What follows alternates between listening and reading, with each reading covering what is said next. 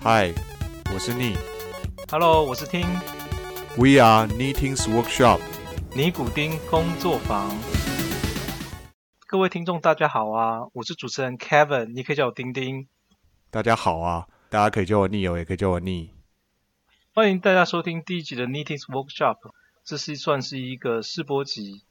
啊，我们会聊聊一下最近发生的各式各样的事情，然后尤其是中美关系的一些看法，还有影响的一些商业的行为。那我们第一集呢，会从我们目前国际上最近发生最重大的事情开始聊，也就是总统大选的结果。哎，Neil，你们在中国大陆拜登当选之后，然后最近川普又一连串的一些抗议啊、选举不公的一些行为，你们那边到底现在的看法大概是怎么样？其实我们这边还蛮多文章在讲这件事。其实这次美国总统大选的关注度，我觉得不只是台湾这边关注度很高，中国这边关注度也很高。我觉得重点是因为，其实，在中美贸易战，然后还有这些关税的壁垒下，就是使得这次的大选显得更额外的受人注目。然后，但我觉得其实拜登当选以后，其实也出现了蛮多一些不一样声音的文章。我等一下可以来分享一下。丁，你这边要不要先分享一下你在美国的看法？嗯、其实我们在美国的话有点混乱呐、主要是因为我在加州，我想全世界都知道，加州就是个民主党的国度，那甚至还闹出了票都还没开完，他已经先跟也就是美国的中选会去说明说加州民主党已经赢了，结果后来到最后去问说，哎，你加州民主党赢，那川普阵营就问说你到底民主党赢几票？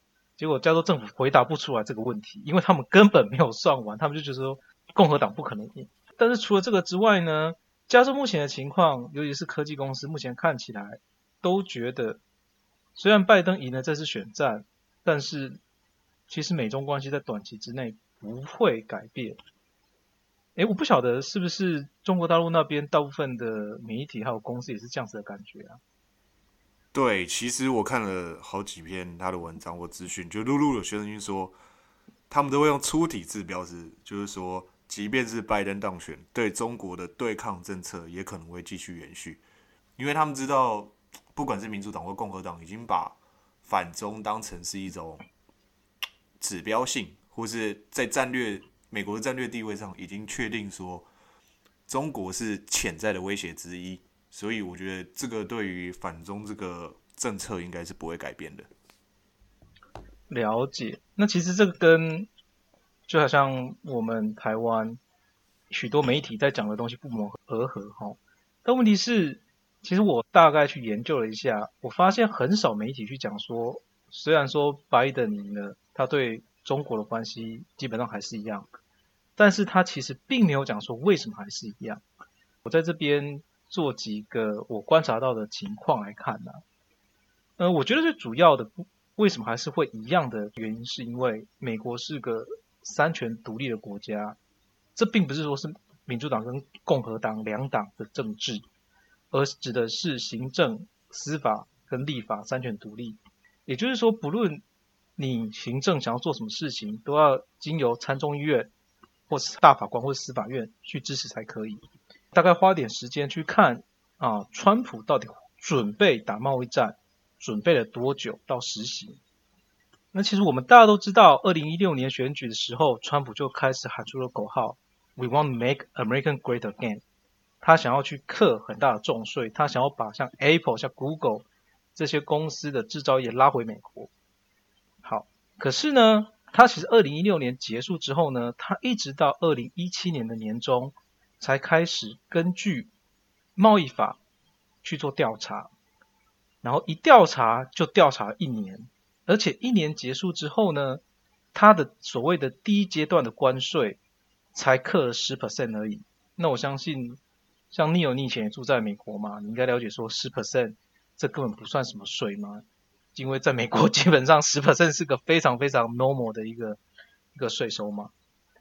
对，那一直到对对，一直到其实对大家而言最有感的，我相信一定是哦，开始讲说 Apple 开始要被客关税了，对不对？然后开始大家就开始问说，哎，Apple 客关税，Apple 现在已经三万块钱台币一台手机了，它再克二十五趴，我不就是一台手机要三万六、三万八了吗？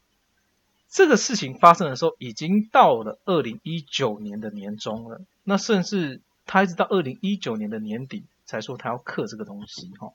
重新再看这整个流程的话呢，川普他说他要客关税，从准备开始到实施，他花了三十一个月。也就是说，即使拜登要做同样的事情，他应该也要做花三十一个月才能做到。而且，我相信大家都同意，拜登并不像川普那么激进嘛，因此搞不好三十一个月他也做不到，他要更久。这边有一个很有趣的时间是，川普在做这个整个的行为的时间的时候，发生了两个很重大的事情，一个是华为嘛，一个是中芯半导体，这两个都被抓到说，它里面有一些怪怪的程式，所以它加速了整个的流程。我当然不晓得说是不是现在中国大陆大部分的公司都很都很乖啊。但如果说拜登要做整个调查，又发现一些东西的话，他又要拉长了。这个是第一点啊。我觉得拜登就算上任，他真的想要去恢复啊以前的友好关系，可能快也要两三年。哎，丁，所以你的意思是在讲说，因为其实川普也是有准备时间的，而不像是大家外面媒体所说的，他想做什么马上就去做，这个意思吗？没错，而且其实这有个很简单的例子可以来说明这个事情哦。如果说川普想要想要做什么就去做的话呢，今天川普很有可能不会落选啊，或者是说我们不能说落选啊，因为呃一定很多川粉会说啊现在还不确定，对不对？应该说如果川普想要做什么、说什么、想什么就能做的话，他今天不会选的那么痛苦。我可以举个很简单的例子。我相信大家在今年大概十月的时候看到新闻都会说：哦，民主党为了要阻止川普当选，一直在阻止发所谓的补助金嘛。因为美国的疫情很严重，一直到选举之前，补助金都没有发出来。那我你就想一个很简单的东西好了。如果说总统想要做什么就能够做的话，而且这补助金又跟 international 这这这不是一个国际间的事务，这只是一个国内的事务。他都没有办法自己去做决定了，为何去客关税这个东西，他可以说什么就做什么呢？这是完全不 make sense 的事情嘛？所以第一件事情当然是说，哎，美国是个三权独立的国家，因此不是你想要说什么是做什么。那我相信一定会有人问说，好，那你说三权独立，可是现在美国的立法院也是民主党的啊，对不对？也就是美国的众议院嘛，也是民主党的，所以我们接下来要讲的是众议院的院长 Nancy Pelosi 的这个人，这是一个非常非常有趣的人，他是很有可能当成美国总统的人啊。为什么这样说呢？原因是因为依照美国的法律来说，如果在明年一月，川普跟拜登两个在法律上还是没办法做个决定说。到底是川普或拜登是个正式的总统的话，哦，可能还有一些诉讼在打嘛。那 Nancy Pelosi 就是美国总统。那可能会有人问说，好，因为大家都知道美国有所谓的上下议院嘛，就众议院跟参议院。参议院院长呢，那这边做个简单的科普，参议院院长其实就是美国的副总统。美国的副总统并不是一个摆设，他其实是一个参议院的院长。也就是说，Nancy Pelosi 这个人掌握了非常非常大的权力。你想看，他是民主党，他又是议院的头，你应该觉得说这个人应该很亲共才对。事实上刚好相反，Nancy Pelosi 这个人，他非常非常痛恨中共，痛恨的要命。我举两个例子，第一个例子是他在六四的时候，他在中国被中共关过，然后关完之后呢，因为他是那时候是美国的相关的重要人士。所以他后来就被中共给驱逐了。你想看，六是被关过的人，怎么可能会对中共有很大的善意嘛？然后另外一个是说，所以他大概在这一两年，他也是非常公开挺香港的人。他如果当了美国总统，或者说他假设继续是美国的啊众议院的院长，他一定是开始去对抗中共，对抗到底。他绝对不可能去 support 你任何说我要亲共的一些行为的。同样的，因为 Nancy Pelosi 的原因，而我们大概做了一些 research，关于一些其他的民主党的人士，尤其是拜登的重要幕僚，哈，例如说 Anthony b i l k e n 啊，或是 Jack Sullivan 啊，这些人，其实他们全部都要求的是实质稳健的外交动作，也就是说，我可以跟你谈，我可以跟你开放，但是我要跟你拿好处，如果没有好处，那很抱歉，反正。川普都已经打成这样子嘛，那我就算继续打，我也顶多就是这样子而已，我也不会太差。所以他们就是要继续打。因此，综合以上的一些情况，美国其实全部都在讲说，拜登上去之后呢，至少一到两年之内，一定是维持现在的情况。他要去亲共，要去有实实际的一些行为。绝对都是在两年之后的事情了。那我不晓得你有不晓得在中国大陆那边大家是怎么看的？嗯，我觉得你刚才讲的那个议长这件事情蛮有趣的，好像我还没有我看到几个资讯，但没有认真看，然后今天才知道是这个样子。那我觉得在这边其实选后的蛮多资讯，呃，是在讲说。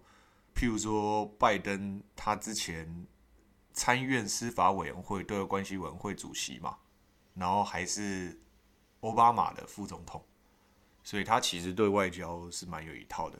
很多人就可能说，他会延续着奥巴马之前对中国两大围堵政策。呃，第一个是在经济上，他会就是跨太平洋经济伙伴协定 （TPP），那他就是。用这个 T P P，然后把中国排除在外，让中国不要参加。但最近是不是有消息，还是我看到说中国也想加入 TPP？我不确定这个是正确的还是不正确的。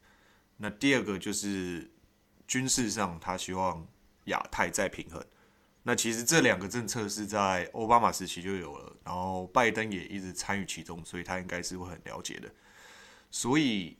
他们虽然说不打关税战，或是不打制裁你，譬如说让台积电，然后让联发科不卖你晶片，不帮你制造晶片，但问题是，他可能是会联合盟友，然后抱团啊，然后集体向中国施压。虽然需要比较长的时间，可是长远上看来，其实对于短暂时间的压制中国。看似重担没有那么重，但是其实效果上可能会比你下一季猛药更重。所以其实很多呃媒体或是资讯都在讲说，拜登上台了，虽然可以暂时舒缓中国关系，但是其实长时间来看，对于中国关系还是有很大的，应该说有很大的制衡，或是有很大的平衡感，大概是这样子。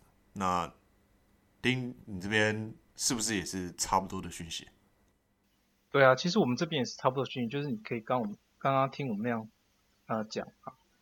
那我相信，其实综合啊，我这边得到讯息，还有 Neil 那边在中国大陆得到一些消息，也就是说，短期之内啊，大概一两年之内，拜登绝对不可能太过轻松。可能听众你们会问说，哎，他顶多就一两年而已啊，对不对？一两年之后，如果他轻松就完蛋了。那我只能说。身为一个号称中华民国有史以来外交能力最好的领导人，都已经先给你两年的时间来准备的。那如果还没有准备的话，我也是不晓得该说什么了啦。因此，我觉得大家关于这点不需要太过担心啦。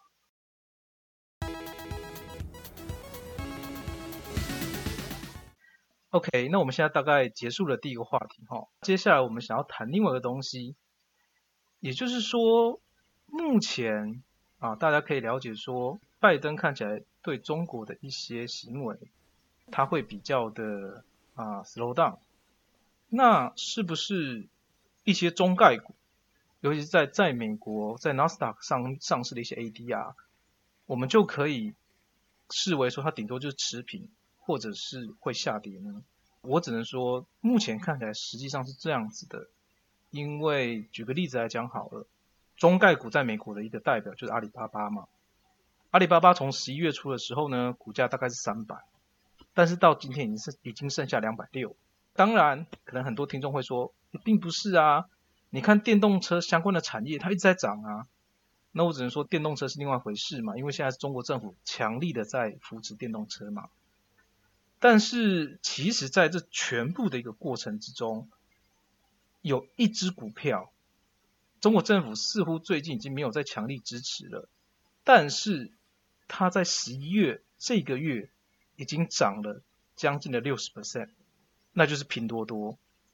诶，你有不晓得你在你对拼多多这个东西的了解怎么样？包含说，诶，它在中国大陆大家对它的认识啊，还有这个品牌的一些给大家的印象啊。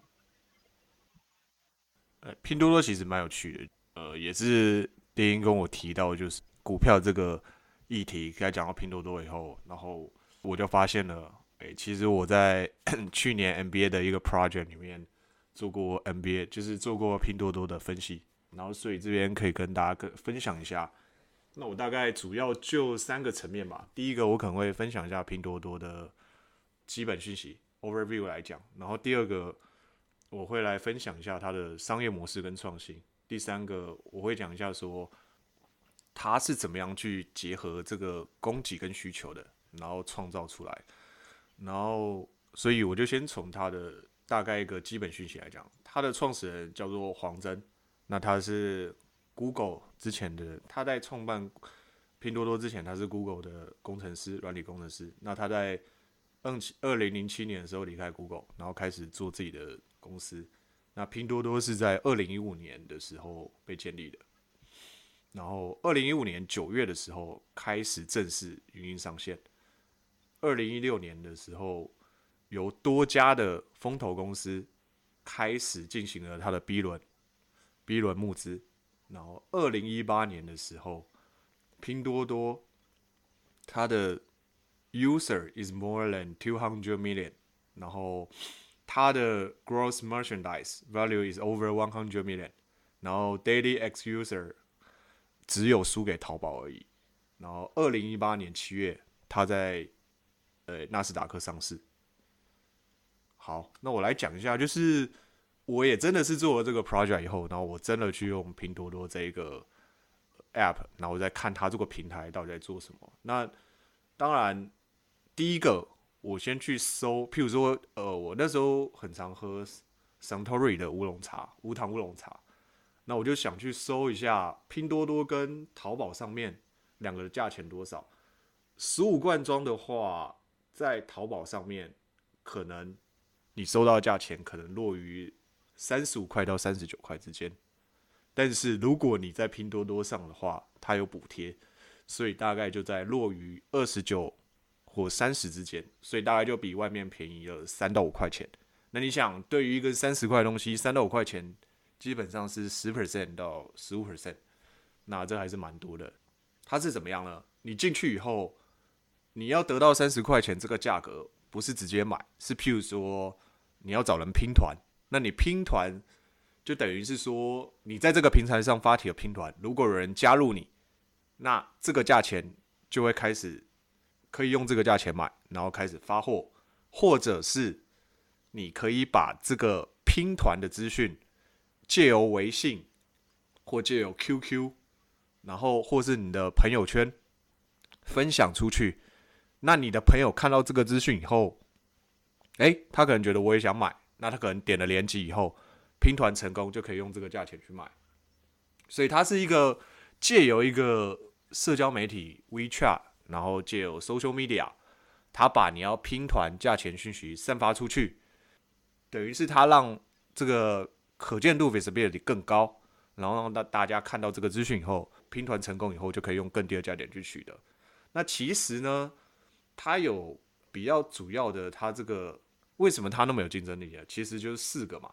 那第一个就是它其实利用一个东西叫做虚拟的 marketing。那它这个 marketing 不是说我花钱在什么广告啊、渠道上啊，或是电视上啊，我去打广告，不是这样，它是靠你的人际交际网，就是譬如说你在微信的转发的过程中，让你的朋友的触及率提高，那或是你发在朋友圈，其实这是一个蛮有趣的点，因为你想你下广告，你的 TA 或是你的接收到资讯，你们确定，但是你们这样朋友圈或是你们同样的生活圈，会不会买的东西比较有相似度呢？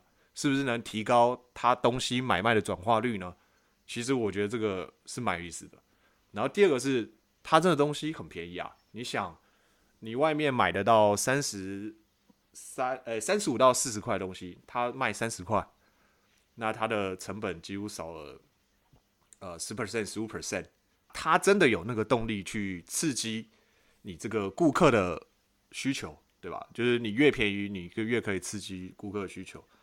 那第三个是，它跟其他不一样的是，它主要的 target audience，它的主要客户群是来自于三四线城市，就是对这些顾客城市，他们可能对于呃价钱比较敏感，便宜的东西他越想买，就是他可能差个三块五块，对他来讲影响很大。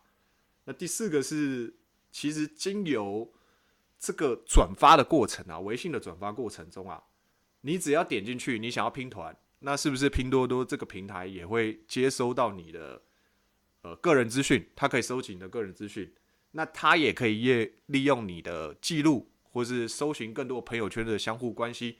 它利用这个 algorithm，利用这个数据演算，那它可以去呃更好的发现说。呃，你是不是想买什么东西？我来推荐给你。它比其他平台可以得到更多的用户资讯。那其实这是四个主要它的一些比较新的创新。那我现在讲一下说它的商业模式是怎么样。第一个是它的时间其实蛮重要。我刚才讲过，它是在二零一五年创办的，对吧？那其实二零一五年在中国发生什么事情呢？它其实在做一个产业升级，所有的工厂帮人家代工的 OEM，它是想要说。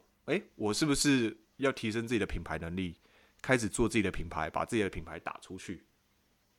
那这个时候呢，你想有两边啊，有一些比较没有那么大的工厂，或是他没有办法有自己营销能力的工厂，那他是家族企业或是自己的小工厂，他就是生产制造而已，他没办法做品牌升级，那他是不是等于就是没办法有任何改变了？那第二个是，其实啊。在中国还是有很多的三四线的消费者，不是你像刚看到的北上广深，他们这么的有钱，他们对于很多东西其实还是价格敏感的。一个东西差三块五块，其实他们还是蛮介意的。而且其实你要这样想啊，大部分的顾客并不是都是需要每个东西都是奢侈品的。你今天可能买一件 LV 的衣服包包，那你会想用 LV 的牙刷，或是 LV 的。呃，譬如说手机壳，就是你的某些东西可能是奢侈品，但是你生活上用到的，譬如说枕头、棉被，你真的需要 LV 吗？或是需要 Prada 吗？这是一个很好的思考问题。那刚好呢，工厂端这边有一些没办法做企业升级的小工厂，它有制造能力需求，但是找不到突破出路。那你的顾客这边呢，有一些三四线城市。他们并不是需要真的多品质多好，你要个品牌，而是需要你的价格便宜、堪用，然后也不是大部分人都需要名牌。所以你想，一个供给一个需求，刚好在二零五年把这个供给跟需求联合起来，那再接有他们用了一个微信传播的媒介，然后让这个东西有点像病毒性的病毒式的散发出去，所以就造就了拼多多。为什么可以在它的 active user 可以增加的这么快，活跃的用户可以这么多，然后可以发展的这么快？那这边就是基本的一些背景资料介绍。然后丁丁，你这边应该有做一些拼多多为什么在股票上一些大涨的原因啊？我觉得你可以跟呃大家说的更清楚一点。对啊，我这边是有做一些 research。诶，不过我现在有一些疑问啊，就是。你有你刚刚在讲的时候，像你刚刚说拼团啊，也就是说有点类似，是不是？我今天想要我看到一个，就像做了三 t o 的乌龙茶，那是不是我今天把这个东西，可能我 raise 一个 topic，然后我聚集到了，例如说十个人或者十五个人一起买的话，我就可以达标，然后就可以拿到这个价格了。没错，但是其实通常都不会那么多人，他可能就是一个或两个，所以其实只要有一个人跟你拼团，而且你是可以放在平台上，就平台上看到有谁在拼团，或者你买的时候你愿不愿意拼团，它自动帮就帮你拼拼了。然后或者是 OK，那那如果说我这样讲好，如果说我今天拼的越多的话，它的价格会越便宜吗？不会不会，其实它就是拼到一定人数、一定的价格，所以它不会要求你拼很多人很多人。对，那其实呃，像你有你刚刚讲的一个很重要重要的重点，拼多多这感觉上这家公司就是在做一个团购的行为，只是它团购的行为。他利用了中国大陆，因为大家都知道中国大陆其实他玩社群媒体玩的非常彻底嘛，对不对？Social media，尤其是他的 WeChat 根本是结合了所有的东西嘛。那等于是说，拼多多这家公司，他把团购跟 Social media 两个结合起来了。可以，我觉得可以这样讲啊，是说，应该是说，他用拼团，然后用社交媒体的方式让它传播的更快。然后这个商业模式的确在，至少我之前在美国，我还没有看过这样子的，对不对？就是这是一个蛮蛮特别的地方。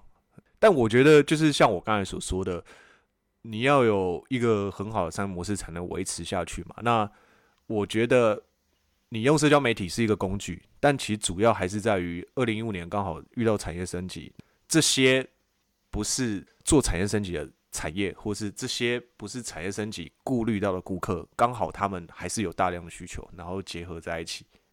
实际上，我看到之后，我第一个想法是，为什么中国大陆可以，其他地方不行？尤其是像刚刚你有这样讲完之后，我第一个想法是这样子，因为，哎，其实一开始我会觉得这只是一个团购。那即使如果是团购的话，像美国有很有名的 Groupon 嘛，对不对？那台湾台湾也应该团购代购也很 popular 啊，那为什么没办法？像你有刚刚讲就蛮清楚的哈。那其实我们大家来看拼多多的策略，它有点类似说，我今天一直补助，你只要团购我就补助。那其实这个行为是在做什么？他这个行为等于是在拉拢消费者，他把他的饼做大嘛，对吧？等于是我把我的收益把它做大。好，我做大，我有收益之后呢，我重新。继续去吸引更多的消费者进来，因为我还是持续在补助人，所以也就是他卖东西一直是在亏钱，一直在亏钱，或者是说你可以想成是说他赚多少就来投多少，然后他可能他的饼一开始可能只是一百个 million，他可能明年就两百两百个 million，他再来就是四百个 million。第一个是玩把饼做大，实际上在美国的电商，因为这这也算电商嘛。在美国的电商的历史之中，有一家公司，它的玩法跟它一模一样。这家公司在二零大概二零一五年、二零一六年以前，它很莫名其妙。这家公司的 revenue，也就是所谓的营收，每年都在 double、double、double 增长，但是它的 profit 永远将近是零，因为它赚多少就拿去投了多少。然后这家公司叫做 Amazon。拼多多现在感觉上在做阿玛总以前做过的事情，好，那那下一个问题来了，那那拼多多现在今年这十一月份暴涨，原因是因为它已经盈利了，那是不是它接下来就跟阿玛总一样，它马上未来都会持续的盈利上去呢？我看了一下它的几个的介绍，我个人觉得这是一个很大的问号，主要的问号在其中有一点，最重要原因是因为。它现在的盈利，并不是因为它的基数暴涨了，而是它的广告收益暴涨了。像刚刚 Neo 讲的，我今天我今天拼多多，我要跟人家并团，有一大部分的人是我去 share 到我的 WeChat 上面，我 WeChat 上面之后呢，哎，我点了这个 link，我进去买，那中间我相信一定有所谓的广告的一些行为在里面。例如说，我只要点一个 link，拼多多就可以收多少钱这样子。它今年的广告收益，这一季跟上一季的差别，是从六十七亿人民币变成了一百二十八亿人民币。它光是广告收益涨了大概两倍。那或许你会说，未来，哎，它现在既然因为广告收益还是由人来去点那个 link 嘛，那既然它的基数已经长大了，会不会未来它的广告收益就一直变大、变大、变大呢？这边最大的为什么打一个问号？最大原因是因为目前还是属于疫情期间，毕竟虽然已经算是后疫情的啦，哈，因为疫苗已经出来，但是还没有。普及化嘛，那在这个时候，广告商其实大量在投线上的广告，因此广告商可能有一些价格下广告的价格变高，它的收益变高。那会不会疫情过后之后，哎，它广告回归一般的，它的收益又降下来了？哎，这是有可能的。但重点是它的人口的基数、使用者基数是一直在往上、往上、往上的。好，是第一点。第二点是。如果你们去看它的财报的话，你会发现一件事情是，它在 GAP 下它是负的，它在 Non-GAP 下它是盈利的。好，那什么是 GAP 呢？其实这个东西就是美国的一个啊 official 的一个财政的一个算法啦。那这两个最主主要差别是说，我到底未来我给我员工。的一些举举来讲，股票啊，benefit 啊，我已经知道我会给员工这些 benefit，我会给他 bonus 的。我这些的费用到底要要不要算进来？也就是说，你可以想象成是这些东西相当于是他的所谓的营销的费用，哦，因为这都是他的人嘛，哦，他自己的 operation 的费用。如果我把这些东西算进来的话，它是负的；但是我如果把这些东西算进来的话，那我就是正的了。你如果仔细下去看，说它所谓的这种营销的比例，operation 的比例大概占多少 percent 的话，你会被拼多多这个比例吓到。它目前的 operation 的比例大概是占它全部的啊 cost 七十 percent，但是相较于像是京东、相较于淘宝或者是阿里巴巴这几家电商，全部都在十 percent 左右。也就是说，拼多多为了把它的价格压低，它的成本控制对他们来讲是相当的棘手。那为什么成本控制对他们来讲很棘手呢？最大的原因就是品质的问题。原因是，哎，像刚刚你有讲到说要产业转型，所以一些小工厂、一些商家，他可能可以做一些其他的东西，例如说白牌的东西，然后拿这些东西出来卖。但是呢？并不代表说它的品质控款会跟其他一样好。我讲一个最简单的例子哈，我们讲，我们就讲一个最极端的例子。我们讲 Apple 啊，你们可能会说 Apple 是美国的公司啊，但是全世界都知道 Apple 还是富士康在做的。那你说富士康是不是台湾的公司？但它工厂全部都在大陆吗？它全部的人都在大陆吗？员工也全部都是大陆人？OK，Apple 它的品质控管可以控管到九十九 percent 以上。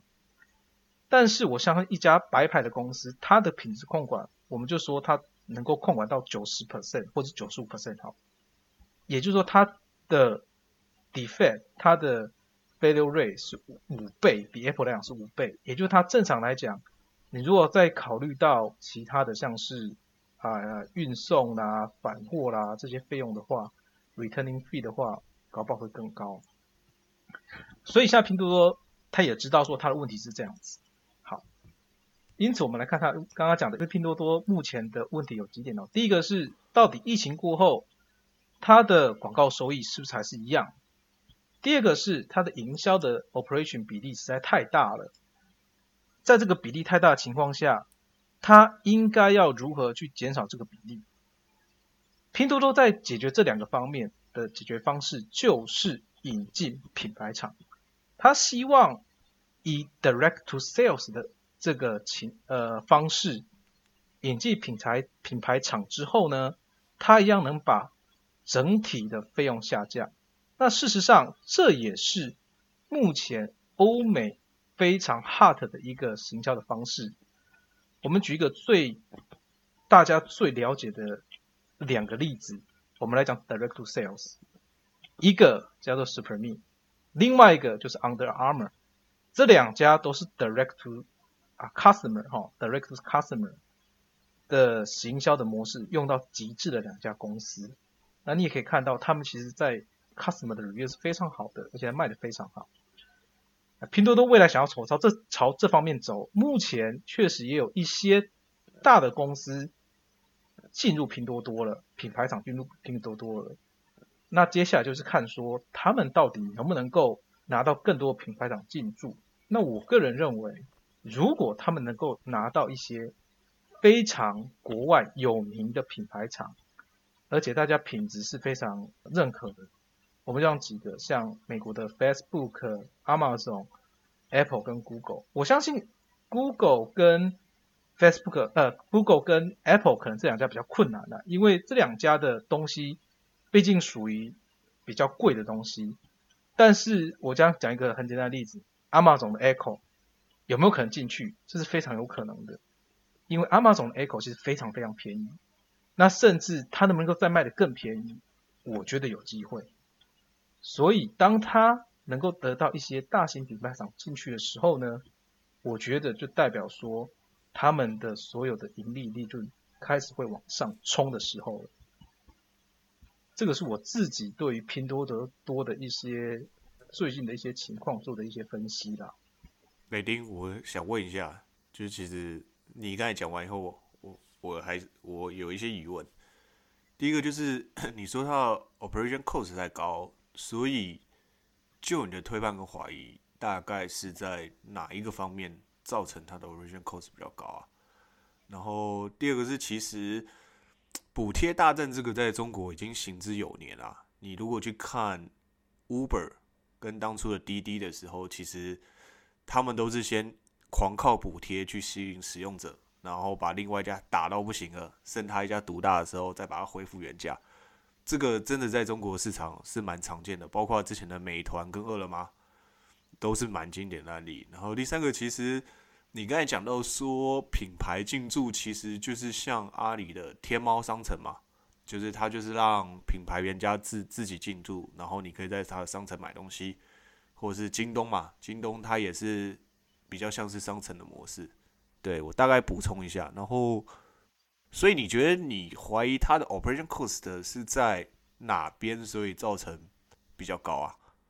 我觉得刚刚这两个问题要合起来一起讲哦。第一个是说，哎，像刚刚讲到补助的问题，很多像刚刚 Neil 有提到，像滴滴跟 Uber 嘛，对不对？都是先补助之后吃下市场才做。但是我个人觉得。拼多多绝对不可能靠着补助，然后吃下市场之后，然后就不不补助了。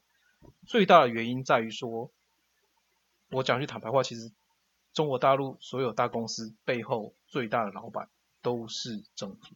中国大陆现在最大的三个贸易商城，淘宝、京东还有阿里巴巴。我个人觉得，拼多多再怎么努力，他绝对不可能把这三家打趴。你可以说它可能最终变成说它吃下市场的将近四十 percent，但是它绝对不可能造成一个 dominant 的情况，也就是主主宰整个市场的情况，因为其他那几家真的太难打了，所以我我个人觉得它的补助的策略会一直下去，只要它能够赚钱。好，那基于这点的情况下呢，会产生的 operating cost 就出来了。我这样讲好了，假设我今天买到的东西我今天不好。我今天觉得说我要退货，我买到东西是坏的。好，我们就讲我们比呃，因为我跟 Neil 都是电子业啊科技业出来的，我们就讲一些科技产品好了哈。我买到一个音响，然后我听的音响之后，我发现说，哎，三不时他就觉得说声音怪怪的，或者是他会突然直接 mute 掉，或是突然没有电源，我就说我要退货。那我退货的话，我是不是就把所有东西拿回去啊，经过物流退回去原厂？像问题来了，我退整个的流程，我需要 cost。如果说我今天是以我们就以纯 shipping 来看，我 shipping 我原本只如果说我 shipping 一台就够的话，我变成说我可能要 shipping 两台、三台甚至五台的情况。那这边是跟刚刚是以拼多多跟其大陆其他电商来做比较嘛，对吧？我假设其他电商的飞流锐，我们也算是一趴，拼多多的飞流锐它送到。比较差的物品的机会是五趴，那实际上它在 shipping 这边的啊返回的 cost 就是五倍的。类似这种情况下，它的营销比例是非常大的。嗯，我刚才还以为你说的营销比例，譬如说他给员工承诺了更好的奖金啊，或是花在人事费用上是已经要扣除的这种。其实我觉得这也是类似的，原因是因为你看，假设我今天拼多多最终啊，哈，最终假设拼多多、京东跟阿里巴巴或是淘宝，他们每个月出货量假设差不多的话，那我今天我的飞流率假设是啊五五倍的飞流率，我是不是我整体的我请我们就讲 logistic 的人就好了，我可能不需要请到五倍，如果他们的 logistic 的 control 很好的话，那很有可能我需要请到三到四倍啊。那也就是说，我我下面的整个的人力的费用整个就涨起来了。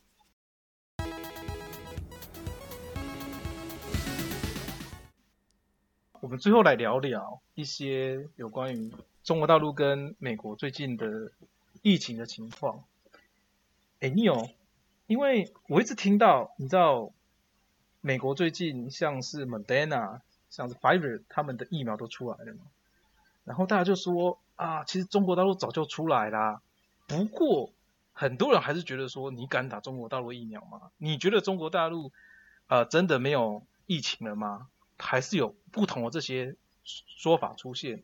不晓得你在你现在目前在那边的情况到底是怎么样？其实我觉得在这边的情况是真的。还蛮安全的啦，但也可能是因为我在深圳嘛，然后上海这些一线城市，其实其实我之前就是因为我买了随行飞嘛，就是可以到处飞的机票。我从深圳到上海的时候，其实连检查随身码都没有检查随身码，就是上海戴口罩的人也没有这么多。那我在深圳，其实大家还是大部分都有戴啦，因为离香港比较近嘛，然后香港的疫情。在做了普筛以后，其实还是每天有很多的案例。但我自己在这边看到的情况是，中国的疫情真的是蛮稳定的，然后并没有说有什么隐匿案情或是隐匿，就是马上如果哪一个城市有案群爆出，就会马上有新闻出来。像前一阵子大概是前天吧，上海有新增两例，然后就马上展开调查，然后排除看检查相关人等有几个人，然后开始。普就开始全部筛测，很快政府的消息就跟你讲说，我今天筛了几个人，然后几个人排除风险，大概类似这样子。所以就我现在生活在这边的感觉来讲，其实是还蛮安全的。那你那边美国现在是怎么样呢？出去外面，即使你戴口罩，你也不晓得说你接触的人碰到的东西到底好不好啊。但是其实像你刚刚讲那种情况下，诶，政府会马上公布，是不是意思是说？他知道这个人可能去过哪些地方，因此他可以经由他的 system 去看说，到底哪些人在近距离跟这个人接触过，所以他可以去做一个宣布这样子。那甚至说，如果这个人，例如说他接触了可能一一两百人，他马上就发私人简讯去这一两百人的手机里面去跟他讲说，哎，你接触到了某某测试 positive 的 COVID nineteen。的这个啊病患的，所以你需要隔离，是类似这样子吗？我不知道它的过程是怎么样哎，但是应该就是，反正在中国行动移移动行动的监控应该还是蛮蛮准确的，而且像每个人的手机里都有个健康码，就是比如说你去过什么地方，呃，它都会大概七天内、十四天内都会显示出来。所以，譬如说你在这十十四天内，它从你的手机的移动位置来讲。他没有到过比较严重的疫情区的话，就是绿码嘛。但比如说现在，呃，上海爆出两例，那你可能这几天去过上海的，他可能就是红码。那你在检测的时候，就是譬如说有些商家或店家就会看，或是你大众交通工具他会看。但你刚才说的，如果说譬如说接怎么跟接触病者联络这些相关人，应该就是打电话，然后就是照着名册上或者居住哪个小区去查吧。我觉得可能就是直接去就找了，然后就直接筛检的，大概是这样子。那是蛮 make sense，因为美国做不到这事情嘛。而且美国昨天哦，不是昨天，是今天晚上。我们现在录音的时候是美国时间是十一月二十一号哈。今天晚上开始加州实施宵禁啊？什么时候开始啊？今天十一月二十一号晚上开始。然后它很有趣哦。它的宵禁是每天晚上十点到隔天早上五点，而且它不是强制性的。那很多人就说哦，所以政府觉得病毒白天不会被传播，只有晚上会。然后你基本上在外面看到人的话，你也是被宣导而已，你也不是说你马上就要被送回家，都不是。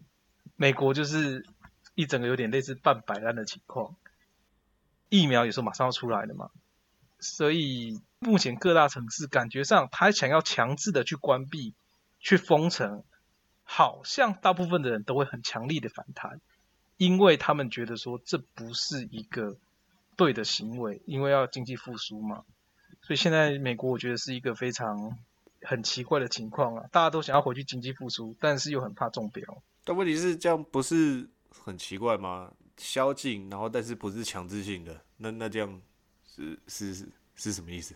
这就是我们公司在讲的，我们公司的 administration 这样跟我讲说，This is freedom country。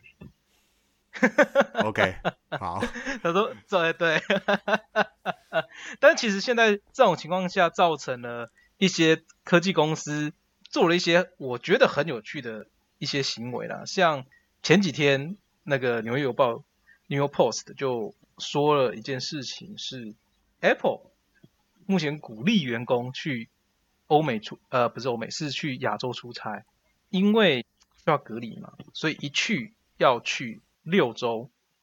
但是呢，他现在给的 per diem 也就是出差费，他一天最高可以到五百美金。我我有看到这个新闻，这个到底是真的还是假的？我听说申请这个东西，你必须要去一个比较严重的疫区。那我其实亚洲现在都还好，坦白话哈、但是如果是去一般严重的疫区的话，就是像是我们就讲说日本或者是去中国大陆哈、就是一般的情况，可能就两三百。但其实是很恐怖的事情，因为等于是他出差一次，他可能就已经是领了大概四十万、三四十万台币的出差费，而且在美国这个出差费是不用缴税的。啊，有这种事情吗？额外的出差费不用缴税吗？美国的 per diem 是不用缴税的，因为这个东西本身就是让你实报实销用的。了解。好，我想我们今天大概就到这边为止，好不好？非常感谢大家的收听。如果大家有任何的一些 feedback 的话，也是可以留言在下面，那我们会看了之后，我们会努力的改进。对，毕竟第一次录，还有很多不熟悉习惯或是讲的不够清楚的地方，就欢迎大家给我们多一点建议，然后可以多讨论。对，那或者是大家如果想听我们聊一些特别的一些 topic，也是可以留言在下面，我们会来准备。好，谢谢大家。好，谢谢大家，拜拜。